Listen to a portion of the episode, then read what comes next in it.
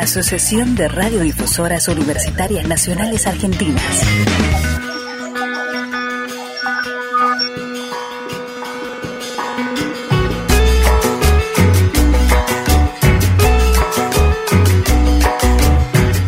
Conversaciones en el CUSH, un espacio de reflexión donde buscamos adentrarnos en la cultura y la problemática actual de nuestra América.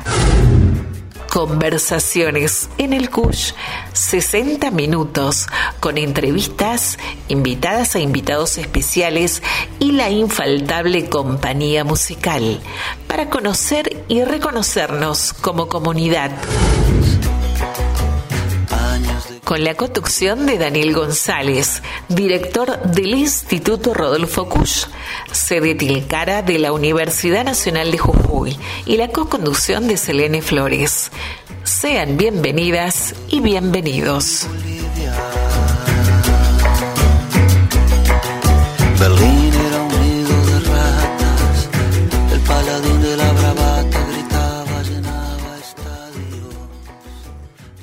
Buenas tardes, bienvenidos, bienvenidas a esta nueva edición de Conversaciones en el CUSH que emitimos todos, todos los días, todas las semanas, los lunes en nuestro caso, eh, desde la radio de la Universidad Nacional de Jujuy. ¿Qué tal, Selene? ¿Cómo estás?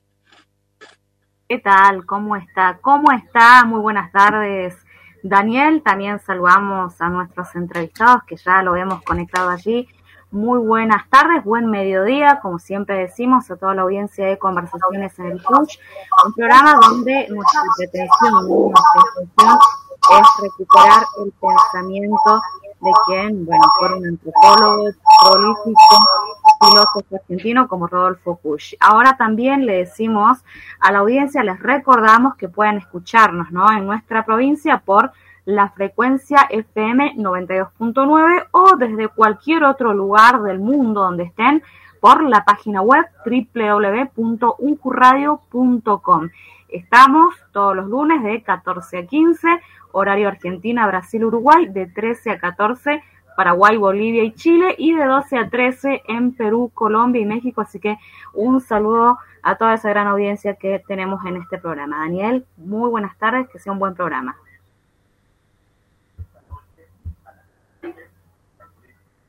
Ahí, a ver eh, si... Seguro que sí, sí, estamos cerrando, cerrando el micrófono, abrimos el micrófono para que no, no acople ni haya problemas. Eh, seguro que tendremos un buen programa, tenemos dos invitados, eh, como, acostumbramos a hacerlo. A ver, mantenemos el micrófono cerrado hasta el momento de hablar, por favor. tenemos dos invitados de lujo, como solemos tener aquí en este programa. En este caso vamos a dar la bienvenida a Enrique del Percio, que es filósofo y, entre otras cosas, profesor de varias universidades y en este momento rector de la Universidad de San Isidro. Buenas tardes, Enrique. Buenas tardes, querido Daniel. Eso de Ahí se perdió la voz, Enrique. A ver. Bueno, si no, la otra manera, nos conectamos telefónicamente, Daniel, eh, con Enrique, no hay problema. Usted me dice y vemos la, posibilidad de contactarnos con él porque me parece que sigue teniendo problemas. O que desactive la cámara. Enrique, le pedimos desactive de la cámara, por allí mejor un poco la señal. A ver, si son cuestiones, le decimos a la audiencia, ¿no? Cuestiones del vivo, que bueno, suele pasar la conexión remota también, pero este, a, Mario le decimos por favor que desactive el micrófono y mientras retomamos la conversación, Daniel, con Enrique de Percio. Muy bien. Eh, enseguida retomamos con Enrique del Percio. Tenemos estas, estas trampas de, de la tecnología. Y vamos a dar la bienvenida a nuestro otro invitado de hoy, a Mario Vilca, que ya es eh, casi del staff nuestro, porque cada tanto lo, invitamos con muchísimo gusto. Eh, la última vez que estuvo aquí fue en ocasión de inicio de agosto, estuvimos hablando de, la Pacha. un programa muy comentado, muy que gustó mucho, y, hoy, bueno, lo estamos invitando también a, conversar.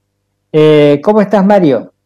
¿Qué tal? Buenas tardes. Buenas tardes, Daniel. Buenas tardes, Selén. Y Enrique.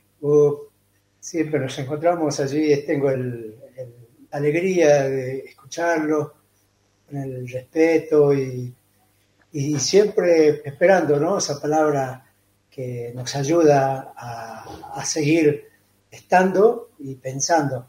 Así que, bueno, agradecido mucho, también es una alegría y compromiso también tener la palabra en este programa, que es un programa muy escuchado en, diferentes partes eh, de Argentina y me imagino que en otros lados también. Vamos a tratar de conectarnos con Enrique. A ver, Enrique, si ahora es posible. Ahora sí, ahora sí. Este, estamos con esta, con este invento medio raro para los amigos que nos escuchan y no ven. Estoy en parte con la compo, en parte con el celu, pero bueno, integrando sistemas este, y gracias a esta tecnología podemos efectivamente reencontrarnos con queridos amigos como Daniel, como Mario, como Selene, así que un, gusto, un gusto realmente y muchísimas gracias por la invitación. Por favor, te agradecemos a vos, Enrique, que siempre estás dispuesto a, conversar.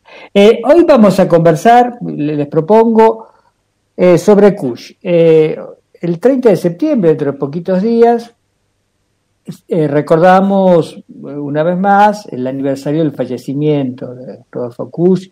El año pasado organizamos un, un, Zoom, una reunión virtual, un homenaje virtual que realmente fue muy, muy conmovedor, muy rico en cuanto a ideas, eh, muy amplio en cuanto a distintas eh, miradas, siempre convergentes en el pensamiento de Kusch.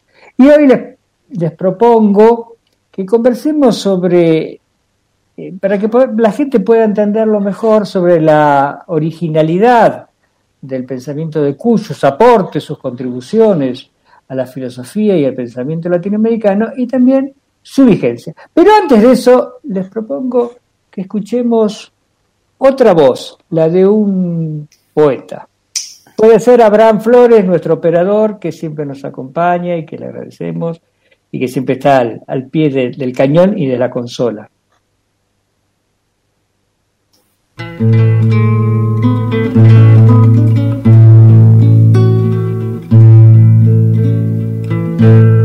Nadie la para ya. No pueden detenerla ni la calumnia, ni el boicot, ni nada. Este es un continente de aventura que a los aventureros se los traga le sube por la sombra despacito y el ojo codicioso le socava. Vendrán los desahuciados de la tierra buscando sus riquezas legendarias hasta que un día en una sola greda se confundan las lenguas y las razas. América, animal de leche verde, por la gran cordillera vertebrada, hunde el hocico austral bajo del polo y descansa en su fuerza proletaria. Camina hacia la luz, lenta y segura, con el polen del sol en las entrañas. Y su destino torrencial fijado está en el tiempo por la Vía Láctea el hambre, la violencia, la injusticia, la voluntad del pueblo traicionada no harán sino aumentar su rebeldía, no harán sino apurar en sus entrañas el Hijo de la Luz que viene a unirnos en una sola espiga esperanzada, porque América, tierra del futuro, igual que la mujer, vence de echada.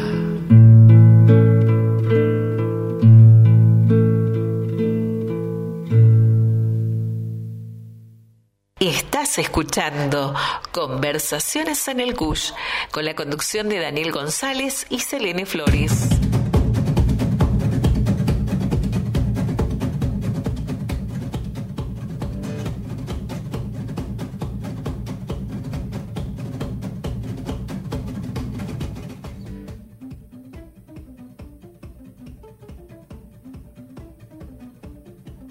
Yo les hago una pregunta, Enrique, Mario.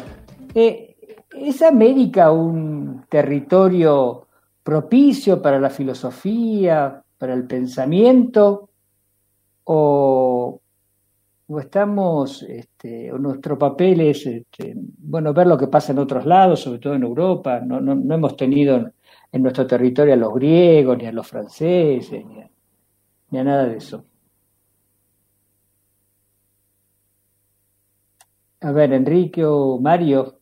E, entiendo que tiene que ver con lo que significa filosofar, ¿no? Eh, un poco digo esto porque sé que Enrique va a decir unas cosas más, este, eh, que creo que lo va a plantear de una manera más densa. Entonces yo voy a comenzar con una cuestión casi introductoria, en el sentido de, eh, de de qué entendemos por filosofar, ¿no? Entonces, eh, y en esto, este, si filosofar tiene que ver con los cánones, ¿no? Que, de lo que se entendió lo que es la filosofía.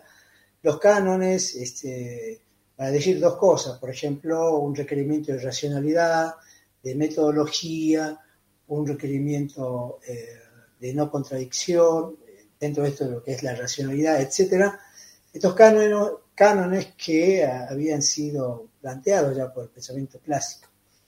Pero eh, en, otro sentido, eh, si filosofar implica haber una elaboración de un corpus, ¿no? este sentido del trenzar que hablaba Kush, ¿no? del trenzar y desprensar un corpus, este, con, con, otros cánones, ¿no? como por ejemplo el mundo andino, tiene cánones, ha tenido cánones y, son modos de, pensar este, que en ese sentido como que entonces vamos a discutir la noción de filosofía universal y la noción de un canon específico, digamos, eh, planteado por, la filosofía clásica. Este, así, por ejemplo, podemos decir que uno de los horizontes del pensamiento andino, donde Kush estuvo eh, con, el pie en la huella del diablo, por ejemplo, la noción de Pacha, que, es, una, es un concepto soberbio, como diría algún filósofo peruano, eh, y era también, digamos, en ese sentido, un, eh, un horizonte que implicaba modos de, experiencia y de relación ¿no? con el mundo, consigo mismo, el ser humano. Eh, o, sea que en ese sentido creo que nos ayuda mucho los planteos este, postcoloniales este, o decoloniales y decoloniales eh, que vienen a eh, poner entre paréntesis o entre comillas el planteo de la filosofía en sentido universal, con pretensión de universalidad que que lo planteó especialmente la, bueno, la modernidad, ¿no? Eh, eso sería para mí una, una introducción. ¿Y Enrique del Percio? Sí, coincido con Mario que efectivamente me llama la atención, Daniel, que siendo vos antropólogo, vos nos hagas esa pregunta, con lo cual obviamente es una pregunta, más que una pregunta, es como decir, bueno, mira, está el arco sin arquero, te pongo la pelota ahí. este, y entonces, como a mí me aburren esos partidos así, nada, sin duda, este, coincido plenamente con, lo que dice Mario. Eh, lo que voy a disentir con Mario es cuando él habla de la idea de universalidad, critica la idea de universalidad. Yo ahí, ahí tengo, incluso venimos con varios amigos manteniendo esta discusión desde hace tiempo, porque tiene que ver con, eh, yo no creo que nosotros debamos resignar nuestra pretensión de universalidad, siempre que subrayemos la idea de pretensión. ¿Qué quiero decir con esto? Es evidente que no hay un conocimiento que sea universal. no hay una persona que tenga un conocimiento universal. Ahora, yo creo que esto que estoy diciendo es universalmente así. Hasta tal punto que si me encuentro con una persona que tiene un conocimiento universal, yo voy a dudar de que esa persona sea un ser humano. ¿Se entiende? Sea chino, sea japonés, sea alemán, lo que sea. O sea, hay ciertas cosas que son universales. Creo yo, creo yo que cierto tipo de conocimientos, por ejemplo, la ley de gravedad, es una ley universal en que en cualquier lugar del mundo que nos encontremos, de alguna manera y dadas ciertas condiciones, opera la ley de gravedad. Eh, si nosotros aceptamos una este, geometría este, sobre el plano del tipo, bueno, vamos a poder decir que este, la suma interior de los ángulos interiores de un triángulo en cualquier lugar del universo va a dar 180 grados. Y también si aceptamos entonces que hay ciertas cosas de lo humano que se repiten, que tienen universalidad, y querido Daniel, vos como antropólogo esto lo sabes, podemos decir que hay ciertas cuestiones que son universales, como por ejemplo que no hay ningún ser humano que tenga un conocimiento universal. Este, y aquí entonces vuelvo sobre Kush.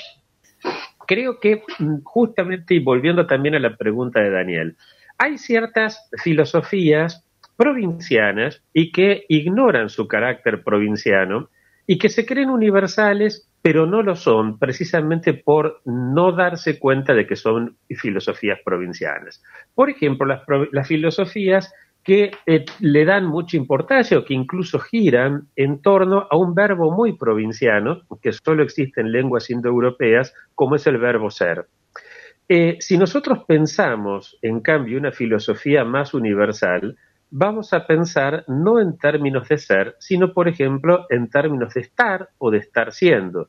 Que eh, este carácter dinámico que le estaríamos dando a las cosas, o este carácter, más que dinámico, este carácter no esencialista que le daríamos a las cosas, este, nos pondría entonces en una posibilidad de entender mejor un diálogo, por ejemplo, entre la filosofía judía, la filosofía bantú, la filosofía andina, la tupí guaraní, que encontrarían en común esta idea ¿no? de que las cosas no son, sino que están siendo. Y por otro lado también nos permitiría entonces a nosotros darnos cuenta de que no tenemos por qué renegar de la pretensión de universalidad, siempre y cuando sepamos que nuestro conocimiento no es universal, pero que si queremos conocer algo más, si queremos conocer algo más, entonces tenemos que asumir la situacionalidad de nuestro conocimiento y sabemos que podemos conocer algo, quizás no viendo, pero sí seguramente escuchando.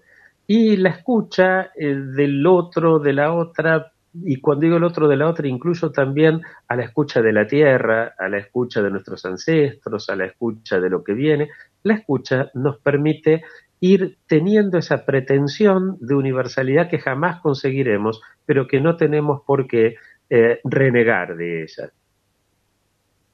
Muy bien. Y una, y una de las de las eh, de los espejismos muy importantes, digamos, espejismo o este, ilusiones que también, eh, pero también son modos también de son modos de, como Kush diría, como de, sustraer ¿no? La, este, lo que es lo que, lo que está haciendo, por ejemplo, eh, tiene que ver con, las equivocaciones, ¿no? como llamó por ahí el vivero de Castro, en el sentido de qué es lo que estamos significando cuando se dice lucha por la tierra.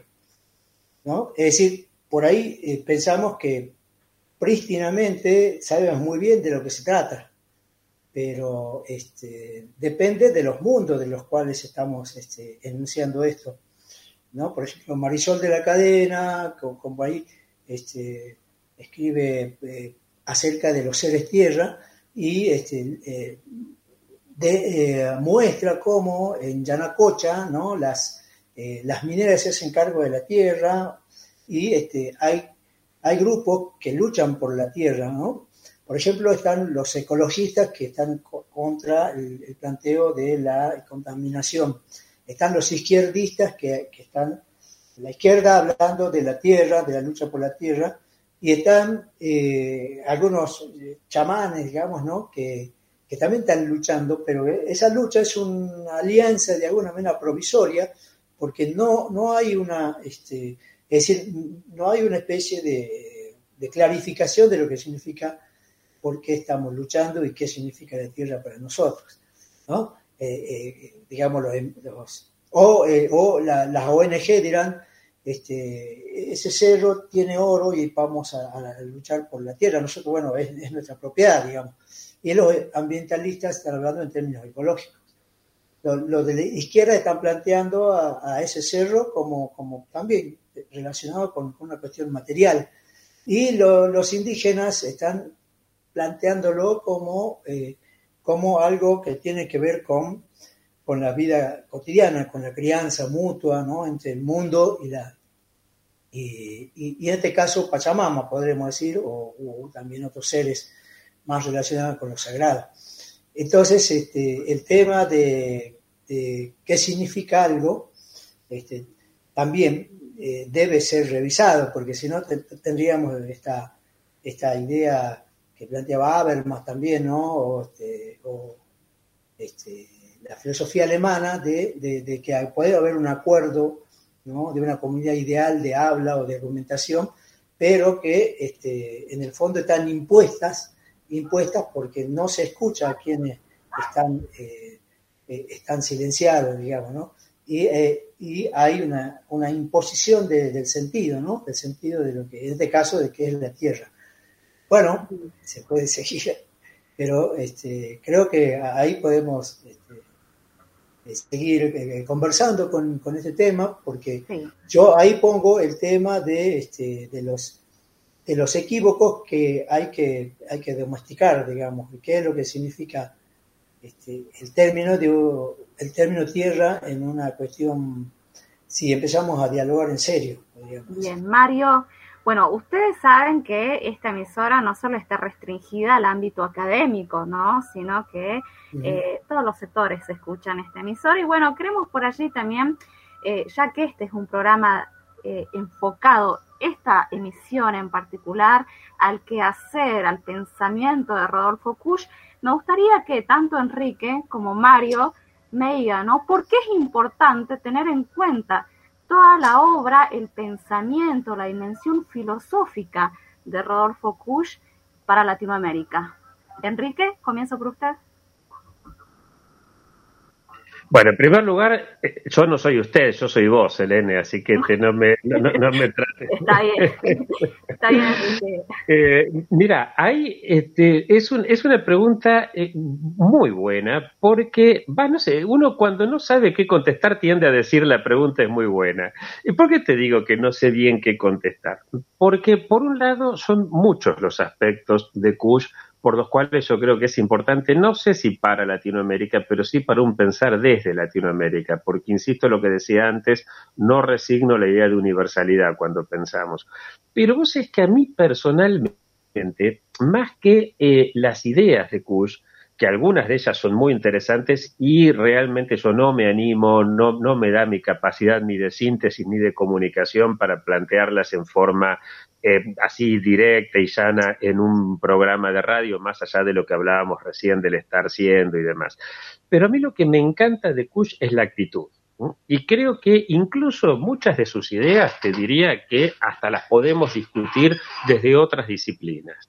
Cuando él desde la filosofía se metía con cosas que por ahí desde la sociología del conocimiento uno podría, no sé si discutir, pero decir, mira, desde acá puede llegar a la misma conclusión de una forma mucho más sencilla, sin dar tanta vuelta, puede ser.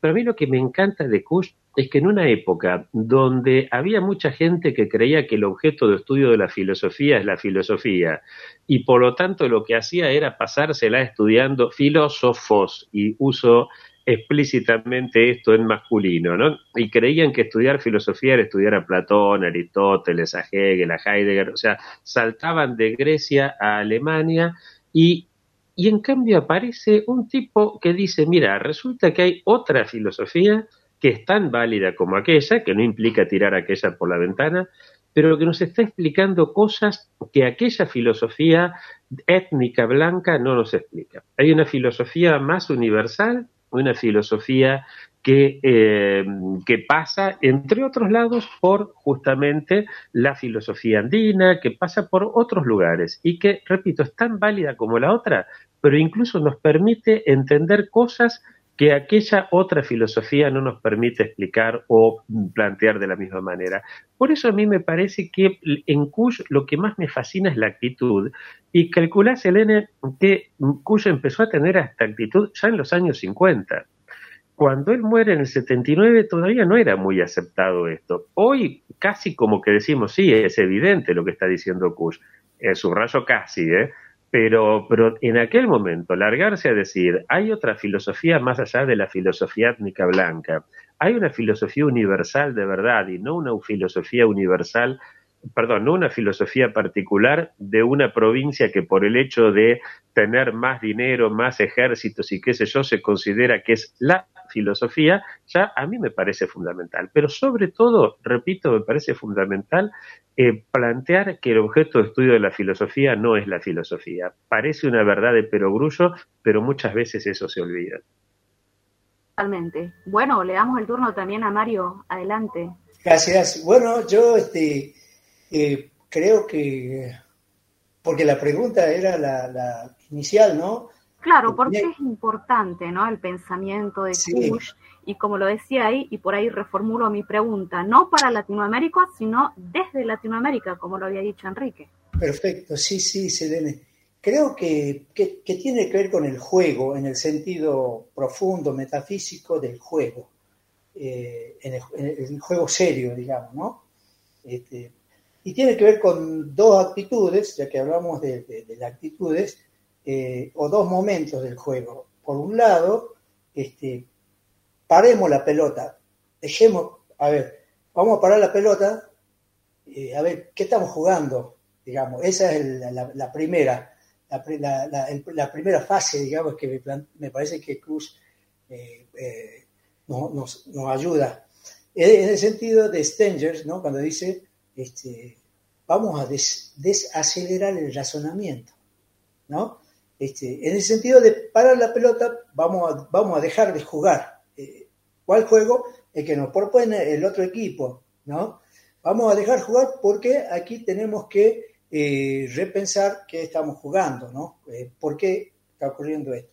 Y en segundo lugar, creo que, por eso, Kush, para, para mí, este, creo que él, digo así en el sentido este, medio este, escolar, Kush nos eh, abrió la puerta para ir a jugar o para ir a pensar en, tanto juego.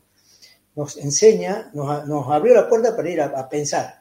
Y, ahí en ese sentido, ese de abrir la puerta va a tener que ver este, con la pregunta que Kush hace en algún artículo, ¿qué estamos trenzando y destrenzando en el corpus ¿Cuál es el corpus que estamos jugando en la interpretación de los textos, en la aplicación de la enciclopedia para comprender este, la condición americana, si, queremos plantear así, y este, empezar a, jugar, como diría Elizabeth, de, otra forma. ¿no? Eh, Elizabeth nos había dicho en una entrevista, en una charla, decía, no, es que este, Gunther nos dijo, tenemos que tenemos que pensar de otra forma. Y, esa palabra de otra forma fue muy, muy hermosamente dicha por Elizabeth. Entonces, este, ese juego que, que Kush propone, ir a jugar, va a tener que ver entonces con este, escuchar, ¿no? Escuchar, no solamente ya enseñar, sino escuchar aquello que había sido este, proclamado por la modernidad como inexistente, que era, digamos, la colonialidad, porque planteó la emancipación, la libertad, está muy bueno eso, ¿no? Libertad, hermandad, fraternidad, pero el tema de la colonialidad y la dominación había sido este, bien puesta debajo de, la alfombra, ¿no? Es decir, ver que hay, que hay algo que está reprimido, que hay en lo profundo, hay algo que, que es la mitad de lo humano, que se nos está escapando por este juego, en este caso, este juego este, hegemónico que planteó este, la modernidad. Me parece que por ahí eh, este, Kush, este, entonces, nos eh, enseñó parar la pelota y empezar a jugar de otra forma.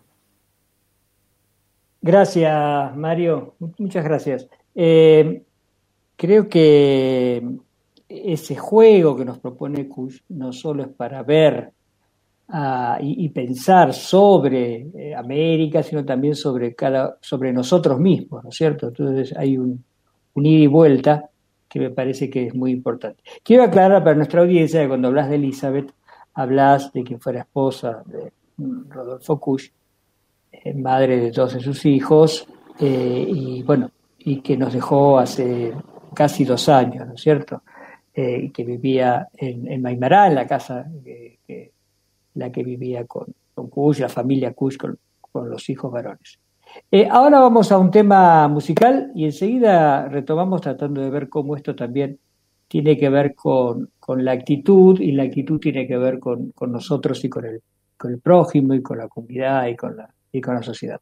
Si Abraham Flores nos puede poner el, el segundo tema, se lo vamos a agradecer.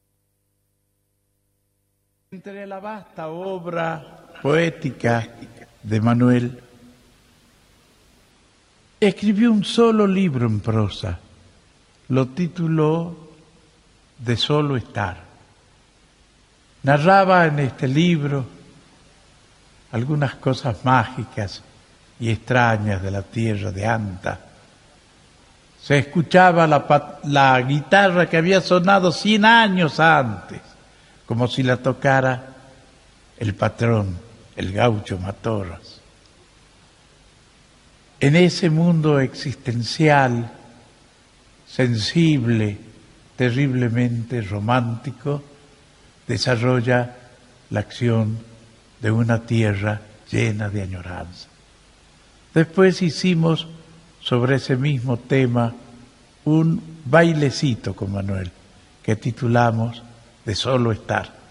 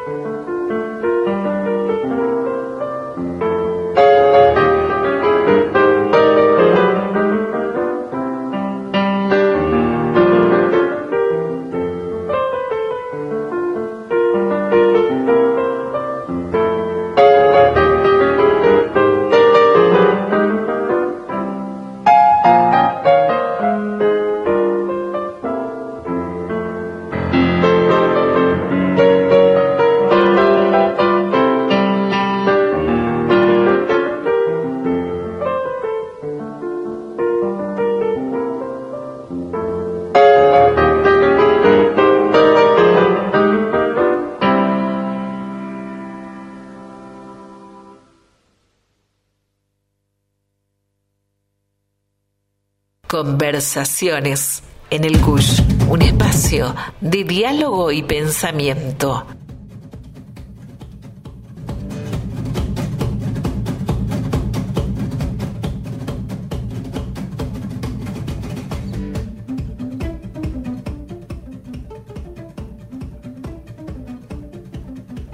Bueno, y aquí retornamos a nuestra, a nuestra mesa de conversaciones. Eh, yo quiero traer acá la palabra de Kush, ya que estamos hablando sobre Kush. Y uno de sus libros más famosos, América Profunda, nos dice, La verdad es que tenemos miedo. El miedo de no saber cómo llamar todo eso que nos acosa y que está fuera y que nos hace sentir indefensos y atrapados. Es más, hay cierta satisfacción de pensar que efectivamente estamos limpios y que las calles no lo están, ni el mendigo aquel, ni tampoco la vieja India. Y lo pensamos aunque sea gratuito, porque si no, la poca seguridad que tenemos, aunque sea una seguridad exterior, manifestada con insolencia y agresión, hasta el punto de hablar de hedor con el único afán de avergonzar a los otros, los que nos miran con recelo. Además, es importante sentirse seguro, aunque presintamos que somos poca cosa y que tenemos escasa resistencia cuando el mundo exterior nos es adverso. Eh, hay, una, hay un pensar continuamente en Kush sobre el miedo y sobre el, rechazo de, lo americano, lo que habla del, hedor, que aunque es una expresión eh, negativa, él la, da vuelta y la, reconoce como, propio de, América, no el hedor, sino esa diferencia de, las clases medias, urbanas. Eh, creo que todo esto tiene cierta, bastante actualidad con lo que nos está pasando en estos días. Ah, pues, ¿Qué te parece, Mario, esta, esta, esta relación con el miedo que nos propone continuamente Kush? Eh, sí, es un, eh, esos escritos son fascinantes, son este, algo que lo lleva a uno a identificarse, ¿no? a, esa experiencia que él va planteando en América Profunda, en la introducción, pero también en, otros textos, ¿no? Eh, indios porteños y dioses, donde es como más este, literario ¿no? o más anecdótico. Eh, y, creo que ahí este, plantea esa, por un lado ese, esa tensión que hay entre la seguridad que nos da la lucidez, la, la, racionalidad y la tela racional que nos da la, la ciudad, ¿no? porque está, todo definido y, y solo tenemos que tenemos que, asentir a esa lógica, ¿no? Este, eh, con lo cual nos da seguridad. Pero por, el otro lado, digamos, salirse de esa tele racional produce ansiedad, este, rechazo, cuyo llamar a espanto también, ¿no?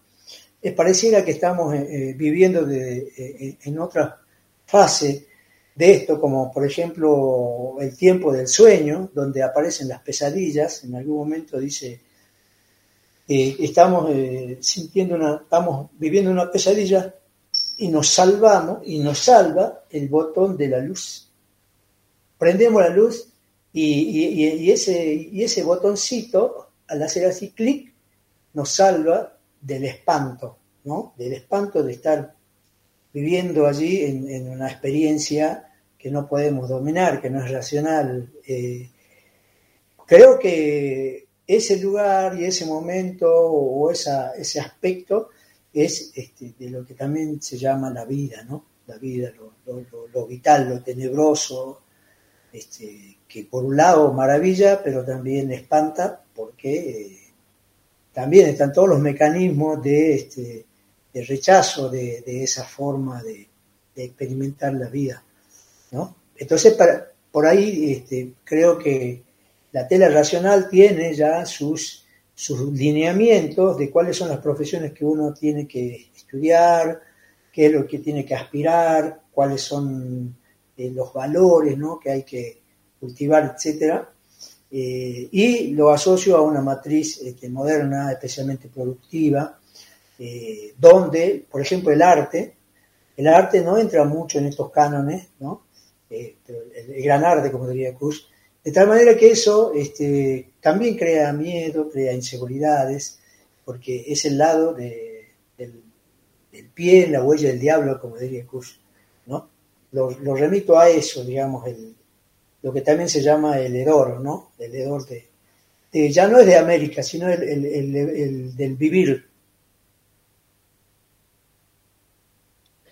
Enrique. Sí, Sí, coincido con lo que está planteando Mario, obviamente. Este, ah, pero sin embargo, acaso quisiera también hacer otra vuelta, ¿no? De tuerca y volver sobre esto que te decía antes de cómo a mí me fascina lo que Kush abre, los caminos que abre, la actitud. Ahora, eh, después, después, en estos dos temas, el miedo y el hedor, me parece que hay otros autores que eh, mm, vale la pena poner en diálogo con Kush. Eh, y, de esa manera nutrir mejor tanto a Kush como lo que uno pueda entender con respecto a esto. Por ejemplo, por ejemplo, una de las cosas que este, primero surge, ¿no? Cuando uno va leyendo América Profunda o incluso empecé el primer texto que leí de, este, de Kush fue justamente Indios, Porteños y Dioses, el que hacía referencia a Mario recién.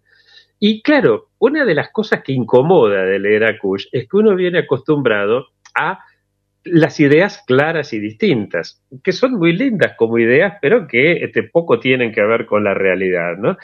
Eh, si vos pensás que hay, digamos, es ese, ese hombre moderno y esa mujer moderna también, pero particularmente el hombre moderno, se acostumbra desde chiquito a cortar la milanesa con cuchillo y tenedor y por lo tanto a ir viendo aquello que sabe, sabe, saborea, lo que sabe lo va metiendo en forma clara y distinta. Pone el pedacito de tomate sobre el pedacito de milanés y come. Mientras que, en general, la mayor parte de los pueblos lo que comen es el guiso. Ese guiso hecho con cuchara de madera, donde se revuelve sobre, y donde entonces ya desde entrada no aparece la idea clara y distinta, sino que aparece una idea más mezclada. Eh, en esto me parece que ahí hay un tema interesante porque, claro, las ideas claras y distintas nos dan seguridad, nos dan certeza, como decía Mario. En cambio, cuando aparece esa realidad que viene toda mezclada, ya la cosa cambia. Pero además, esto también lo podemos vincular con nuestra relación con el otro cuando nuestra relación con el otro la hacemos no desde la comunitas, no desde el cuidado común, del hacer uno por otro, sino desde la inmunitas, entonces yo voy a tratar de, voy a creer ilusoriamente que yo me puedo cuidar a mí mismo y que cuanto más distancia tenga con el otro mejor. Y claro, el sentido que me permite conocer a la distancia va a ser la vista cuando empiezo a sentir olores, y más si son olores corporales, ya la cosa no me va a gustar tanto. Y esto, y ahí me voy a otro autor, ¿no? Como Marcuse, donde dice, aquí los seres humanos dejamos de ser humanos, porque los seres humanos somos mamíferos y por lo tanto nos relacionamos con el mundo y sobre todo con los otros. Y sobre todo, va a decir Marcuse en Eros y Civilización, qué título para el libro, sobre todo en el olfato con la relación con la corporalidad del otro de la otra. Sin embargo, esa corporalidad eh, hiede para el hombre o la mujer occidental. O sea, ahí hay algo que vuelvo a lo anterior, me parece que es muy interesante el modo en que Kush nos lleva a pensar no, no para, sino desde Latinoamérica, nuestra relación con el otro, nuestra relación con el cosmos, nuestra relación con el sueño, nuestra relación con lo oscuro, nuestra relación con lo tenebroso. Este, y en este sentido, yo diría que Kush es el opuesto exacto al libro de autoayuda. Y en ese sentido, me parece que cabe rescatar a Kush porque el manual de autoayuda, pocas cosas hay más peligrosas hoy que el manual de autoayuda, porque son, es la forma que nos hace creer que somos transparentes para nosotros y para el otro. Y de ahí a la noción peligrosísima de empatía, por ejemplo, no hay más que un paso. Con Kush vuelve lo tenebroso, vuelve el saber que no somos iguales a nosotros mismos, vuelve el darnos cuenta de que por más que querramos superar todo eso, la forma que podemos es trabajar con nuestra vida y con nuestra existencia es enfrentarla de verdad y no pensar que somos transparentes para nosotros mismos, que somos transparentes para el otro, que no hay conflicto, que todo se acaba en esa noción tan light y tan peligrosa de empatía, justamente. En este sentido, el miedo y el hedor nos alertan acerca de lo oscuro, de lo tenebroso, de lo incómodo, de lo difícil. En última instancia, nos lleva a hablar de política. Claro, es mucho más fácil y acá permitime que vaya a alguien que reivindica siempre, ¿no? A. Eh, si vos, estoy hablando del Papa Francisco, este, si hay alguien que quiere cruzar el río, eh, y vos tenés una barca, está bien que cruces, eh, que lo ayudes a cruzar el río, pero mucho mejor es que hagas un puente. Pero claro, si haces el puente, te van a putear los intereses inmobiliarios que mm, estaban allá donde vos no hiciste el puente, te van a putear este, las empresas con las que no contrataste para hacer el puente, te va a putear todo el mundo. Eh, bueno, es incómodo. Este pensamiento incómodo, este pensamiento incómodo este, eh, es permanente en Kush. Quizás esos dos conceptos que vos señalaste, el miedo y el hedor, sean aquellos dos donde más se nota esa incomodidad. Y bueno, sí, lamentablemente la realidad es así, ¿vio? Que a uno le gustaría que fuera de otra manera, va bien, pero resulta que es así. Y lo peor que podemos hacer es no asumir que es así y quedarnos entonces cruzando de vez en cuando con la barca el río a alguno que lo necesita y no pensar, che, y si entre todos y todas por ahí hacemos ese puente, ¿qué, qué pasaría? ¿no? Bueno, y súper interesante, tanto Enrique, Mario, pero el minuto, el tiempo en la radio, como dicen, es bastante tirano y lamentablemente ya nos quedan menos de 15 minutos, Mario, Enrique. Eh, pero bueno, ahí me parece que también usted eh, respondía, Enrique, parte de esta pregunta, ¿no? Que tiene que ver con eh, qué pensamientos de Rodolfo se pueden considerar. A mí me parece que todo o la mayoría de las propuestas de este filósofo todavía son, todavía están vigentes, pero desde cada uno, desde su perspectiva, eh, también, por supuesto, quiero escucharlos y, que me contesten eso, ¿no? ¿Qué pensamientos de Kush consideran más vigentes hoy, en la actualidad? Eh, me gusta, porque hoy veía en el Facebook este, que es el cumpleaños, ¿no? De Choque, el hijo del carpintero Choque, que era vecino de Kush, y Mario Choque es el diablo de la comparsa Los Runcancos en, en donde yo toco la anata también, soy ahí uno de los anateros de... Entonces, hoy es cumpleaños y, y, a mí me, produce tanta, tanta eh, no sé, sensibilidad o me sensibilizo porque él es el, cuando, este, respecto a esto, porque cuando Q se pregunta cómo vamos a conocer América, eh, eh, se, hay como dos respuestas, porque él está este, en su pequeña este, biblioteca, en su pequeña casa que hace biblioteca, ¿no? Eh, y mira, por un lado, están el estante lleno de libros, ¿no? O están la antropología, filosofía, sociología, psicología, historia de América, y, y por otro lado está la ventana y mira a, través de la ventana está el carpintero Choque eh, levantando una medianera. Y Q se pregunta ¿cómo, voy a conocer lo americano, a través de la enciclopedia o a través de ir a conversar con, con Choque, ¿no? Eso, como decía Enrique, no se trata de quemar los libros, ¿no? Kush no planteó nunca eso, ¿no? Siempre planteó que hay algo que tenemos que, volver a, leerlo, digamos, ¿no? De otra manera. Y, entonces el segundo camino va a ser esto de la, conversación. En ese sentido, sí, este, ya no sería un pensar, sino la actitud o la, o la práctica que Cusa hace de, de, salir de Buenos Aires a, a Maimará, que es lo mismo que salir de, la ciudad ¿no? hacia la no ciudad o desde este, desde el, centro del país a la urbe, a la América profunda. Eh, todos esos, como esos caminos son como, eh, eh, digamos, tienen el, mismo sentido. Entonces, ya, ya no es tanto el pensar, sino el caminar, ¿no? Y el escuchar también se dijo, ¿no? aquello que, bueno, que, era inaudible, ¿no? y en, ese sentido, Kush va a plantear que ya no solamente va a ser la, lectura, ¿no? Eh, o también le llama la fotografía, lo llama, un conocimiento fotográfico, ¿no? Que eh, es estático, es la teoría, que no, nos conmueve, no podemos este, identificarnos ni podemos vibrar con, lo que nos dice. Pero sí con el asombro, ya, ya, ya no el, el asombro de, ir a comer la comida, ¿no? Con, el carpintero choque, ir a, beber chicha en el carnaval, y a, a cantar. y en ese sentido, eh, buscar o, encontrar ¿no?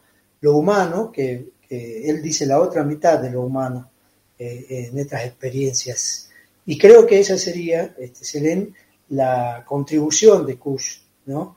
como un jugarse ¿no? en, ese sentido, eh, por encontrar o ir a buscar eh, otro modo, de, otro modo de, conocer, de comprender el mundo, lo que es ser humano y qué significa saber. Bien, muchas gracias. Gracias, le agradezco Mario por su aporte. Pasamos también, y ya porque nos quedan pocos minutos, pero lo queremos escuchar a Enrique del Percio. Le recordamos a la audiencia que estamos entrevistando tanto a Mario Vilca, filósofo, docente de la UNJU, y también a Enrique del Percio, quien es rector por la Universidad de San Isidro. Enrique, bueno, la misma pregunta, ¿no? Eh, ¿Cuáles serían los pensamientos más vigentes de Kush ahora en la actualidad? En primer lugar, comparto los que estaba recién comentando, eh, comentando Mario. Y eh, siguiendo en esa línea, creo que hay tres cosas que no sabría cuál mm, poner, pero voy a ponerlas en este orden creciente, ¿no? Primero, eh, sus reflexiones que tienen una actualidad tremenda sobre la universidad en general y sobre la enseñanza de la filosofía en particular en la universidad, sobre el riesgo de pensar a la filosofía como una profesión más, este, sobre el riesgo de una profesión sin riesgo, ¿no? Ahí hay, hay realmente, sobre todo en América Profunda, pero también en otros textos hay páginas que son de una actualidad memorable y que, bueno, que suelo citarlas en distintos ámbitos cuando se habla de la filosofía en el siglo XXI y tiene una vigencia impresionante. Otra cuestión también, este, yo cuando en alguna época trabajaba en el PNUD, en el Programa de Naciones Unidas para el Desarrollo, me llamaba la atención justamente el, permanente, entre comillas, fracaso de muchos de estos programas, hasta que leía Kush.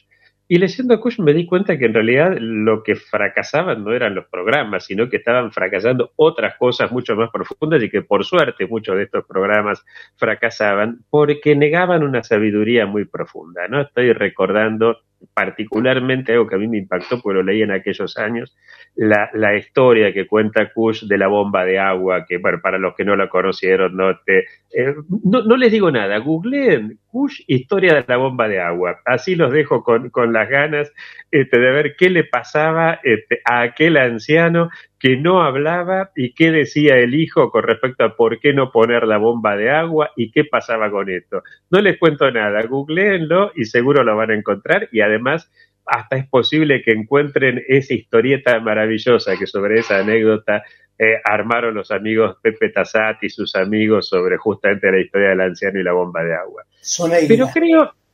¿Cómo, perdón? No, Soneira es el que hizo el, el dibujito animado ese que son, que, son excelentes, tenés razón, Mario.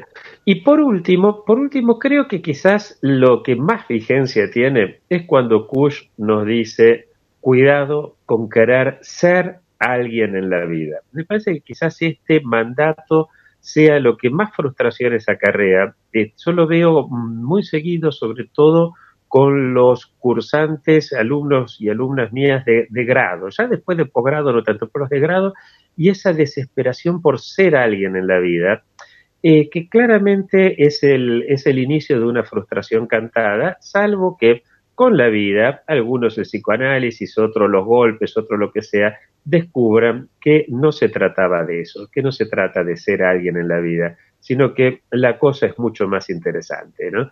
Eh, se trata en todo caso de estar feliz con lo que estás, en su rayo estar, con lo que estás haciendo, con lo que estás viviendo, y, que el ser alguien tiene algo muy complicado, porque el ser alguien, te repito, es un sinónimo de frustración, porque además el ser alguien te lleva normalmente a compararte y a querer estar más arriba o más abajo, mejor dicho, a querer estar más arriba que el otro y a tener preocupación por no estarlo. En cambio, cuando vos pensás en el estar feliz, empezás a descubrir, no ser feliz, ¿no? Pues a esta altura todos hemos descubierto que no se puede ser feliz, pero sí podemos en algún momento, en esos momentos en que estás siendo feliz, porque estás con tu amigo, porque estás con la persona querida, porque estás en armonía con vos, con el cosmos, y me parece que en este sentido, esta enseñanza de Kush, que tiene que ver justamente con el que no se puede, bueno, vuelvo a otro discípulo de Kush, que nadie se salva solo, que tiene mucho que ver justamente con este estar alerta ante el peligro de querer ser alguien en la vida. Muchas gracias, excelente, gracias Enrique. Bueno, Daniel. Gracias Enrique, gracias Mario, ya nos vamos eh, despidiendo. Eh, me gustó esto de que eh, la obra de Cush es lo contrario, un libro de autoayuda, Enrique, eh, porque creo que nos, cachetea, nos despierta y nos anima también, ¿no? nos, da un empujoncito para, para, animarnos a ir más allá de nuestros miedos y, de la supuesta seguridad exterior que, tenemos y reconocer que nos, no podemos ser transparentes. Un poco sí, pero del todo no. Tampoco tenemos por qué ser oscuros, pero siempre hay zonas nuestras y de la vida que, que, que, requieren de, algún tratamiento más, este, más profundo y más animado. Sí, a mí me parece que en Cuya es muy importante, y esto un poco reflexionando para con nuestros jóvenes, eh, cuando uno va a su casa, en Maimará, la que fue su casa en Maimará, eh, ve que uno de los pensamientos más originales que se crearon en Argentina y en América fue desde una humilde casa de adobe, eh, chiquita, en una calle de, de Maimará, digamos, los últimos años de, su vida, o desde un pequeño departamento en, el 11 en, Buenos Aires, donde también eh, vivió muchos años, eh, y no desde la comodidad o desde el trabajo propio de una, de una beca del CONICET o de un cargo, muy pocos años fue profesor universitario.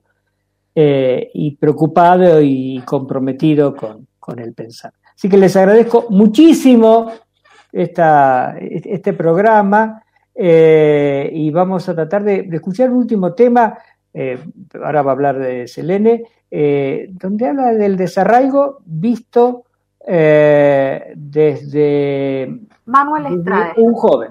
Sí, un joven, pequeño, artista pero bueno, hacemos también, ¿no? No podemos dejar de agradecerle a nuestra coequiper de conversaciones en el CUSH, Adriana González Burgos, que es la encargada de esta selección musical grandiosa. En primer término estuvimos escuchando Suramérica, una obra del gran Jaime Dávalos.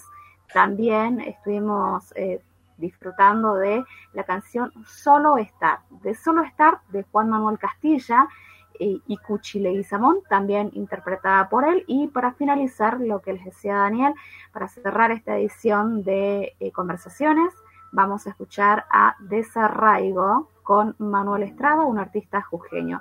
Ha sido un gusto, Daniel, Enrique, em, Mario. Y por un gusto. hasta el próximo programa. Un gusto. Gracias, gracias Daniel, gracias Helen. Un gusto, Enrique.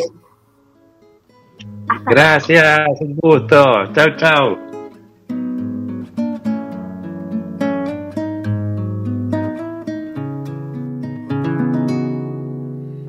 Hoy desperté, mis ojos de norteño te buscaron y aquí estoy otra vez lamiéndome los desarraigos en un bailecito que me lleva el alma y así vuelvo a tus calles por el tabacal, por el tabacal. Ah.